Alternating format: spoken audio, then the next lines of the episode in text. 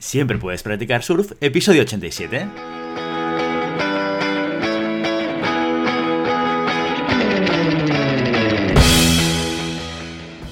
Bienvenido y bienvenida a Siempre puedes practicar surf, el podcast diario sobre recursos humanos.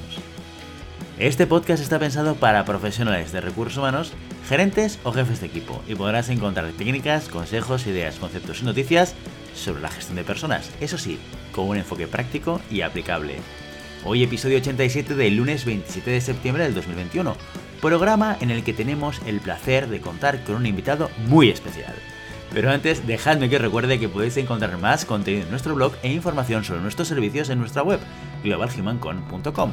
Desde allí os podréis apuntar a nuestra newsletter para no perderos nuestros webinars, streamings y todo el contenido y actividades que organizamos desde la consultoría Global Human Consultants.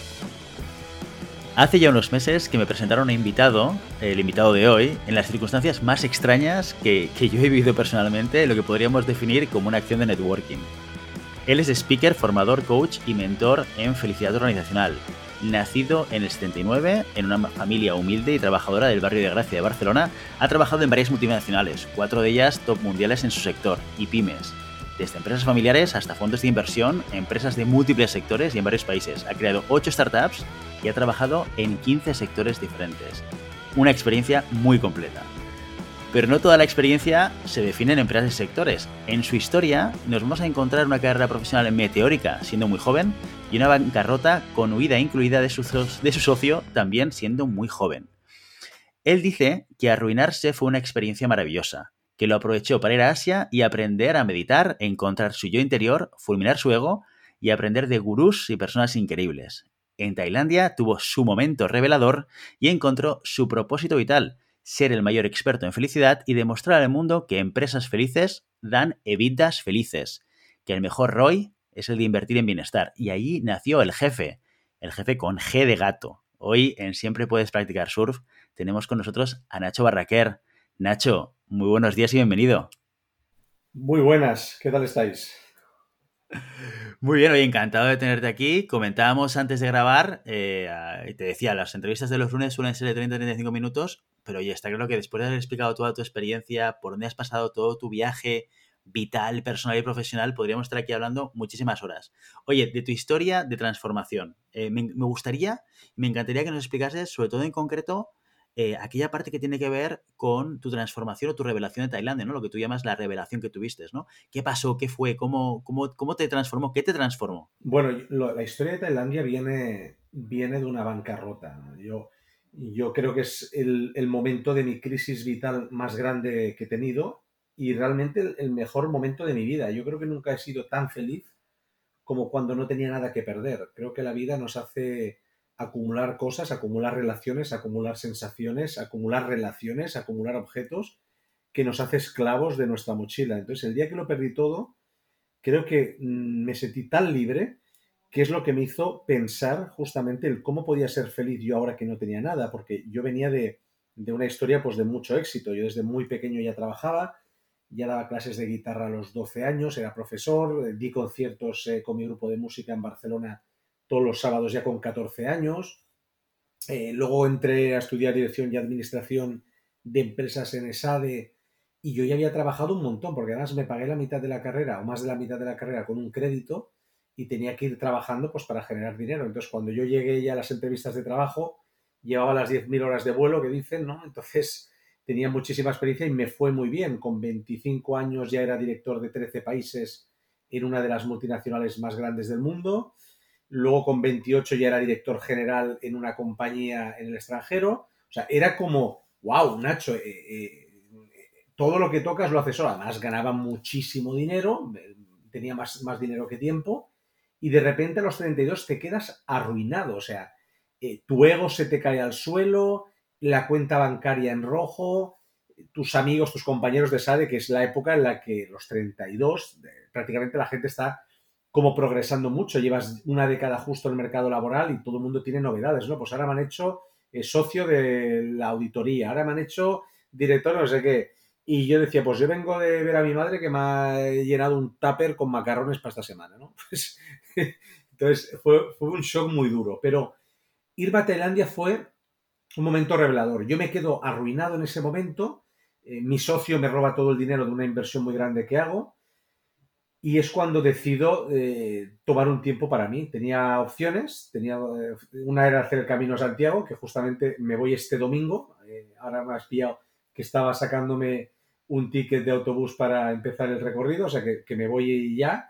Y en aquel momento la otra opción que tenía en la cabeza era irme a Asia y bueno, pues me fui a Tailandia, estuve un tiempo viviendo o sobreviviendo con 4 dólares al día, porque era lo, que te podías, lo que me podía permitir en aquel momento, 4, 8 dólares al día para comer, ¿eh? para dormir, pues tenía cosas, la verdad, económicas, a veces había dormido incluso en, playas o en senderos, o sea, una vida completamente de Boy Scout, porque yo además había sido Boy Scout de joven y no me, no me costó nada dormir debajo de un árbol, ¿no? dormir en la playa.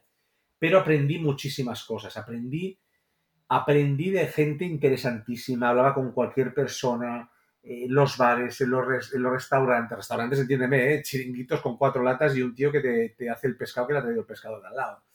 Y ahí es cuando comencé a interesarme en la felicidad, cómo gente que no tenía nada era tan feliz y cómo yo, que en ese momento no tenía nada, era tan feliz. Y a partir de ahí comenzó mi gran viaje, mi gran viaje de transformación para ser lo que soy hoy, un experto en felicidad pero en felicidad no solo vital, sino organizacional, aprovechar todo mi background y toda mi, posición puntera en empresa para ver cómo podíamos aplicar la felicidad de las organizaciones. Claro, haces un viaje de como de ida y vuelta, ¿no?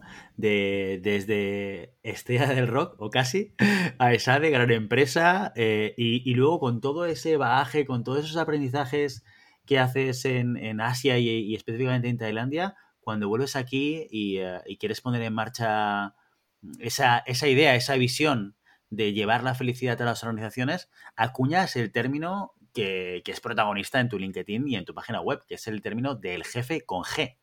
Explícanos un poquito más sobre este concepto. Bien, el jefe con G eh, viene de gestión, o sea, de gestor y felicidad, las dos primeras letras.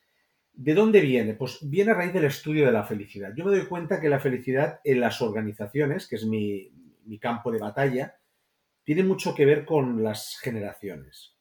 Yo identifico y me doy cuenta que existía un jefe con J, hablo de los años 40, 50, eh, de hecho ahora he sacado un libro que se llama Mata a tu jefe, aprovecho como, como aquel, no, voy a, a hablar de mi libro, aprovecho para, nombrarlo por si alguien quiere verlo, en el que hago una historia, una novela de tres generaciones, en la que cada generación tiene mucho que ver con, con una tipología de gestor de equipos. Estaba el jefe con J en blanco y negro, bigote, patriarcal, autoritario, en muchos casos un machismo exacerbado, decisiones unilaterales, las personas eran esclavos, o sea, un, jefe con J no tenía seguidores, tenía esclavos.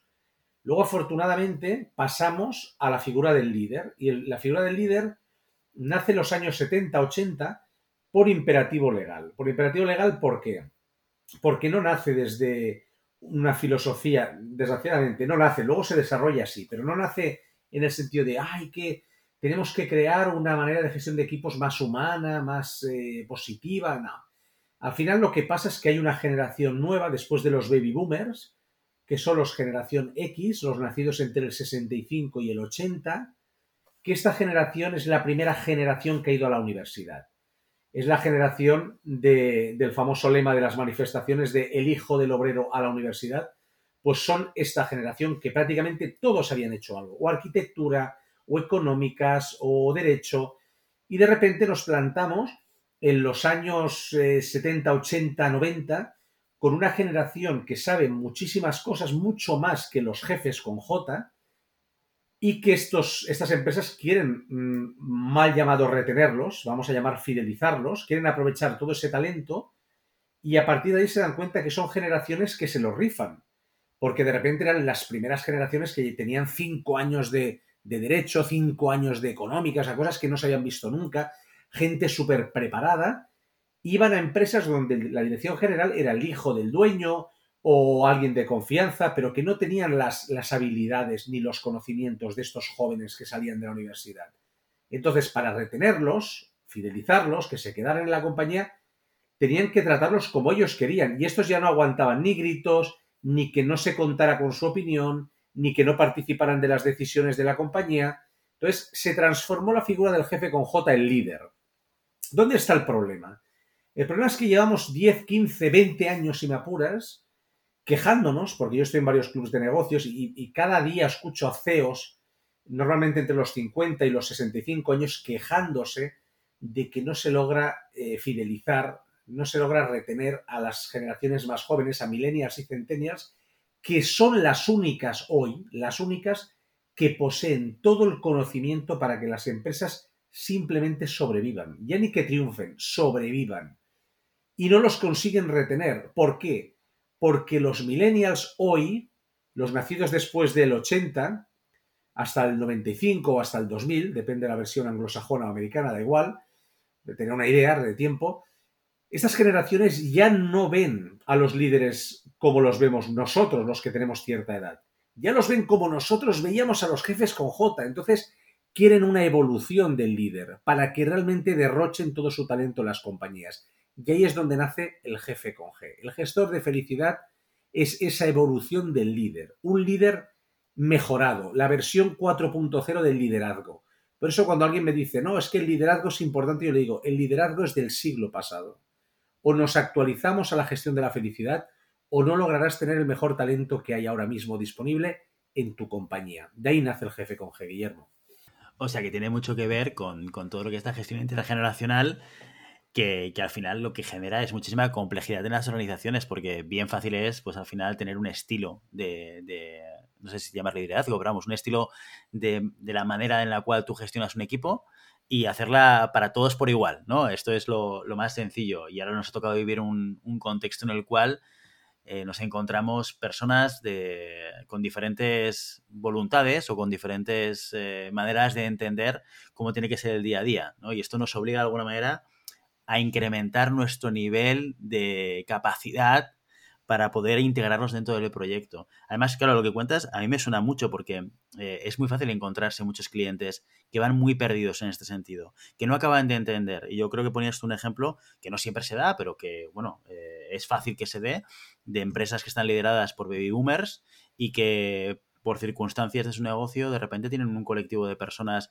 de una generación millennial, o lo que tú ya decías, los centennials, que ya están empezando. Hablamos de los millennials como si fuese una generación que todavía se está introduciendo en el mundo del trabajo, pero oye, depende de cómo, hasta yo soy millennial, ¿eh? que yo soy del 80, con lo cual ahí estoy. No, no, es que no, el problema no son los millennials ahora, son los centennials que vienen por detrás, que ya están introduciéndose en el mundo del trabajo y que tienen una visión completamente diferente, con lo cual esta capacidad que tenga un gestor de un equipo es súper importante. También es cierto, y a ver, a ver cómo lo ves tú, Nacho, este punto de vista, que en el mercado se está utilizando mucho este concepto de la felicidad organizacional, ¿no? Y hay mucha gente que es, es muy detractora de este concepto, ¿no? Que le parece como muy ambicioso, que le parece como un elemento que no tendría o no debería tener nada que ver con el mundo de las empresas. Eh, ¿tú, tú, tú cómo ves este desencaje o esta falta de visión hacia atraer la responsabilidad sobre la felicidad del equipo de las personas que trabajan conmigo al mundo del trabajo? Yo creo que el, pelear por la... A ver, partamos de una base. Los baby boomers buscaban la seguridad económica. Venían de mucha hambre, de la posguerra, buscaban la estabilidad financiera. Los generación X buscaban mejorar el nivel económico y cultural de sus padres. ¿Qué buscan los millennials y los centennials? Yo los tengo estudiados, yo llevo 10 años estudiando estas generaciones, creo que soy un experto en estas generaciones. Ellos buscan experimentar y ser felices. Por eso, si tú no eres capaz de implementar la felicidad o el bienestar organizacional, tú no vas a conseguir que estas nuevas generaciones quieran desarrollar o, o derrochar su talento en tu compañía. No vas a lograr que madruguen por tus sueños o por los sueños de la compañía. Al final, no nos olvidemos que trabajar es un intercambio. Yo te vendo mi tiempo y mi talento por un sueldo. Entonces, si yo no soy feliz derrochando mi tiempo, yo me voy a alargar y es el gran problema que tiene. Entonces, algún, algún directivo que hoy no entienda que invertir en felicidad organizacional es la única manera de asegurar, por lo menos asegurar la supervivencia de la compañía en los próximos años, el que no lo entienda, no pasa nada. de aquí cinco años se acordará de mí, o de aquí dos años se acordará de mí. Y dirá, ese tío no estaba tan loco, mientras se come la sopa en la cola del paro o del INEM o buscando eh, pagar eh, las deudas o suspensión de pagos. Es que el que no implemente organizaciones de bienestar organizacional no va a salir adelante, salvo que sea una macroempresa. O sea, yo, yo siempre digo, hombre, Coca-Cola, iPhone, McDonald's, estas, aunque entraras y te dieran con un látigo en la nuca, esas empresas acabarían sobreviviendo. Otra cosa es que les denuncien los, empleados. Pero quitando las cuatro empresas que sobreviven porque el, producto es exageradamente abrumador, el pretender que, el gran tejido, que son las pymes, ¿no? el gran tejido empresarial del planeta, pretender que sobreviva sin cambiar la filosofía de la cultura empresarial adaptado a las nuevas generaciones, es como si en los años 90 alguien dijera, el liderazgo está prohibido en esta compañía. Ya estaría muerta. Tú imagínate en el año 97, 98, cuando yo salí al mercado laboral, el 97 oficialmente. Eh, bueno, no cuando salí, cuando comencé a estudiar, pero ya estaba haciendo prácticas. Yo en aquella época me planteo ir a una empresa que alguien me dice, no, en esta empresa está prohibido hablar de liderazgo. Aquí lo de ser líder es una cosa muy moderna para fumetas. Aquí orden y mando. Aquí se gestiona como, como de toda la vida esa empresa todos tenemos claro que no hubiera sobrevivido. Pues es lo mismo hoy. Empresas que digan, no, es que esto de la gestión de la felicidad es para fumados, es lo mismo que lo que te estoy contando llevado al día actual. Yo lo tengo clarísimo.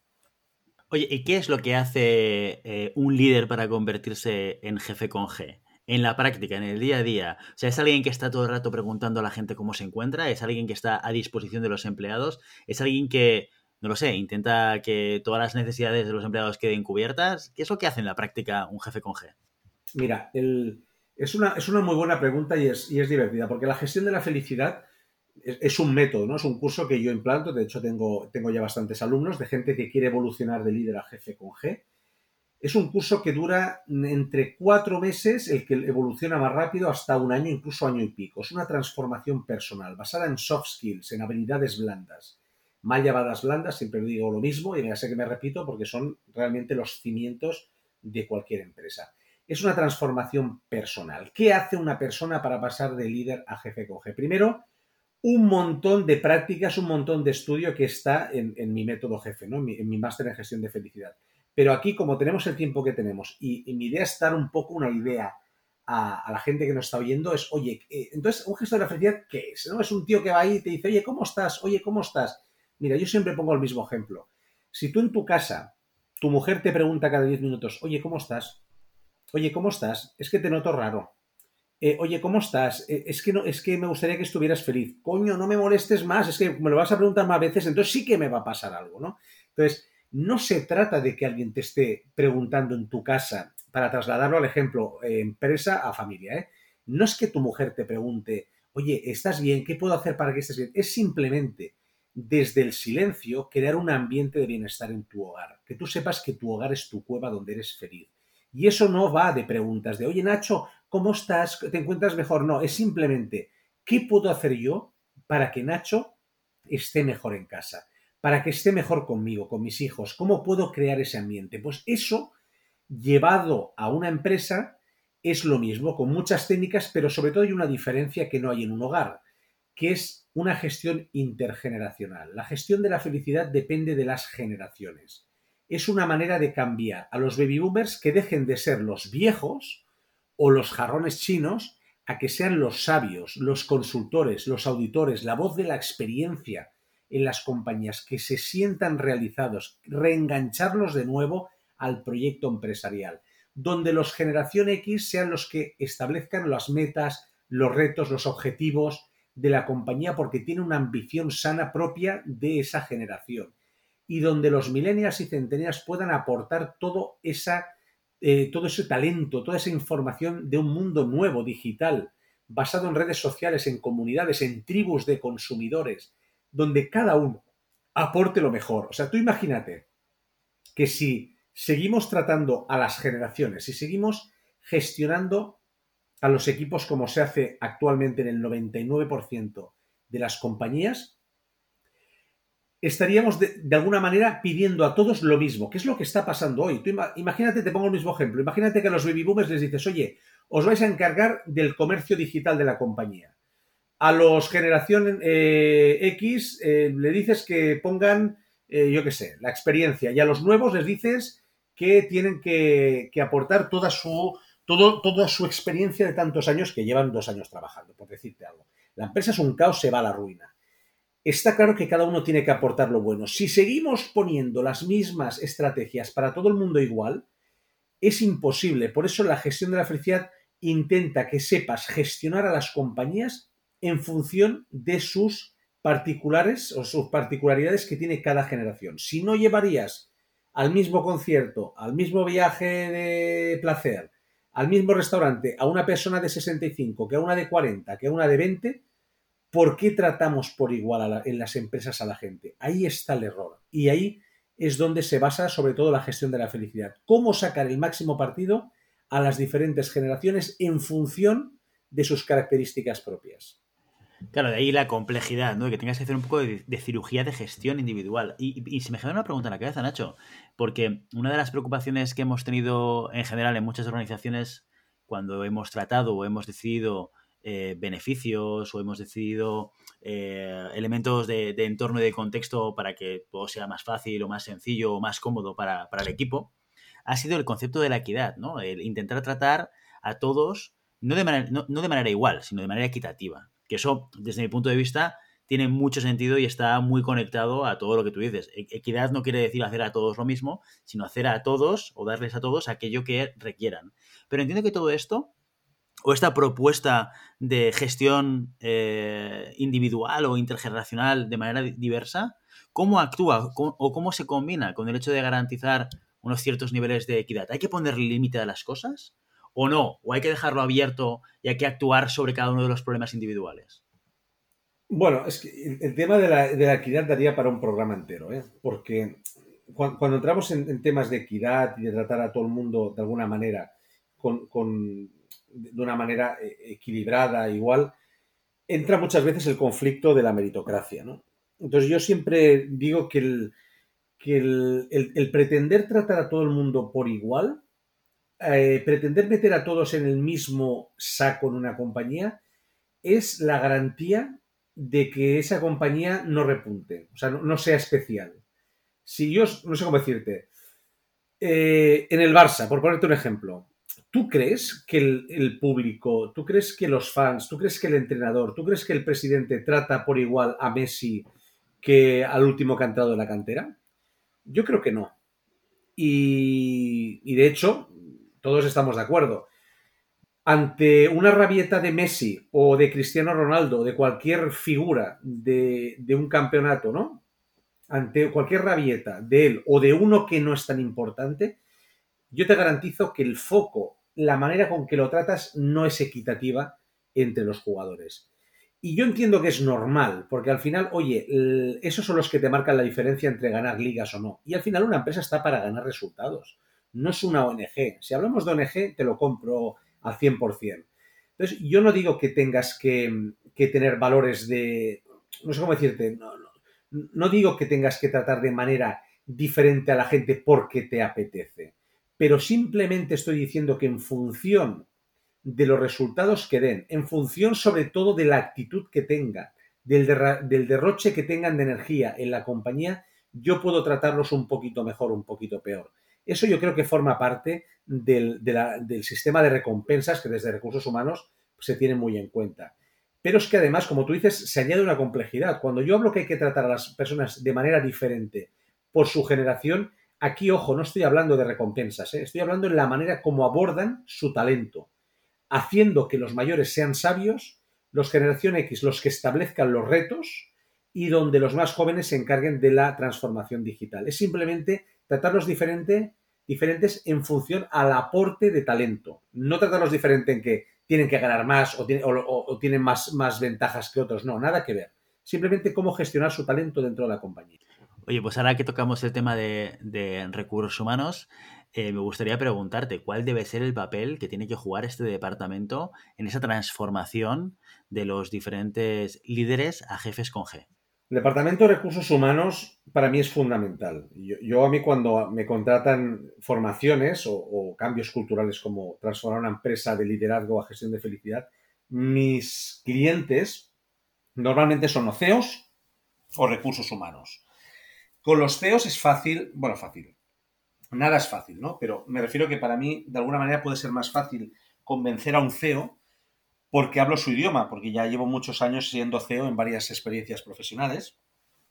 Pero es que además le puedo demostrar, y está demostrado, que invertir en bienestar organizacional tiene el mejor retorno que te puedas imaginar. O sea, invertir en felicidad es invertir en tener una evita mejor. Y eso en cuanto lo ve un CEO lo compra.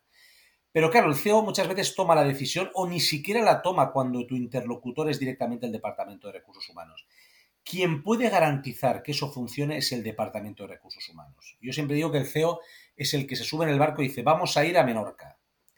Pero el Departamento de Recursos Humanos es el que mira cómo poner las velas, garantizar que estemos en la buena dirección, que nadie se haya agotado, que nadie tenga una insolación, que todos estemos remando, que todos compartamos el objetivo de ir a Menorca, no solamente la dirección, sino que todos pensemos que es una buena decisión. Ahí está recursos humanos. Por eso yo cuando me dedico a transformar la cultura de una empresa en felicidad, en bienestar, si el Departamento de Recursos Humanos es el que está involucrado, eso fluye con mayor rapidez y con mayor solidez. Cuando no está el Departamento de Recursos Humanos metido es mucho más complicado. Se tarda más. Al final se llega, llegamos a Menorca, pero tenemos que dar la vuelta por Mykonos, pasar por Istambul, saludar a la Estatua de la Libertad y acabar llegando no sé cómo y de qué manera, pero acabamos llegando a Menorca. Es un poco la idea. Eh, justo, súper alineado, porque justamente la semana pasada, en el monográfico del jueves, hablábamos de esto, ¿no? Que la visión eh, la tiene que decidir el fundador, el director general, eh, el propietario de la compañía, que es él, es él, la o los o las únicos y únicas que lo pueden hacer, pero que de alguna manera desde recursos humanos tenemos que tener la capacidad de poder trasladarlo y convertirlo esto en realidad para alinear todos los puntos, ¿no? Ser una, una especie como de advisor, no solamente desde la visión más consultiva, sino también desde la acción, desde la ejecución, ¿no? Y coger a, los diferentes líderes o jefes con G para que esto también se convierta en realidad. Eh, Nacho, muchísimas gracias por tu tiempo y por tu generosidad de haber venido hoy a nuestro podcast a hablar sobre felicidad organizacional. Muchas gracias a vosotros, un placer. Antes de marcharnos, dinos dónde te puede encontrar la gente. Aquellas personas que ya han dicho, oye, quiero saber un poquito más sobre esto, sobre el programa de formación de Nacho, ¿dónde te pueden encontrar? ¿Dónde te pueden localizar?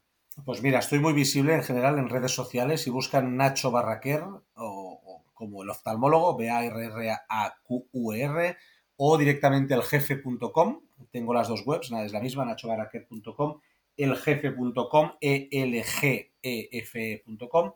Y es verdad que la, web ahora mismo está, está trabajándose. Yo creo que en breve, en breve, a mediados de octubre del 21, ya estará, ya estará a pleno rendimiento, me la están trabajando y ahí pues podrán ver muchísimas cosas. En YouTube tengo muchísimos vídeos, en LinkedIn es donde más trabajo y bueno, ahí me podrán encontrar. Perfecto, Nacho. Oye, pues una vez más, muchísimas gracias por pasarte por el podcast y, este tema que tiene mucho contenido detrás y que aquí hemos visto una, una pincelada o la punta del iceberg, seguro que te llamaré alguna vez más para, para seguir hablando de este tema, si te parece bien, claro. Genial, las veces que quieras. Encantado. Gracias, Nacho. Un abrazo muy fuerte. Gracias, Guillermo. Y ya sabes, no puedes detener las olas, pero siempre puedes practicar surf. Y hasta aquí nuestro episodio de hoy. Como siempre, queremos invitaros a que os pongáis en contacto con nosotros, nos deis vuestra opinión y nos sugeráis si tenéis algún tema o alguna pregunta concreta. Lo podéis hacer a través de la página de contacto en globalhumancom.com barra contáctanos o a través de las redes sociales. Estamos en Facebook, en Instagram, en Twitter y en LinkedIn. Y si el contenido de este podcast te gusta, no te olvides suscribirte, darnos 5 estrellas en iTunes y me gusta tanto en iVoox como en Spotify. Igualmente recuerda que puedes encontrar más contenidos, noticias y recursos en nuestra web globalhumancon.com. Muchas gracias por todo, por tu tiempo, por tu atención y por tu interés en estos temas sobre gestión de personas. Nos escuchamos mañana martes con las noticias de la semana. Hasta entonces, feliz día.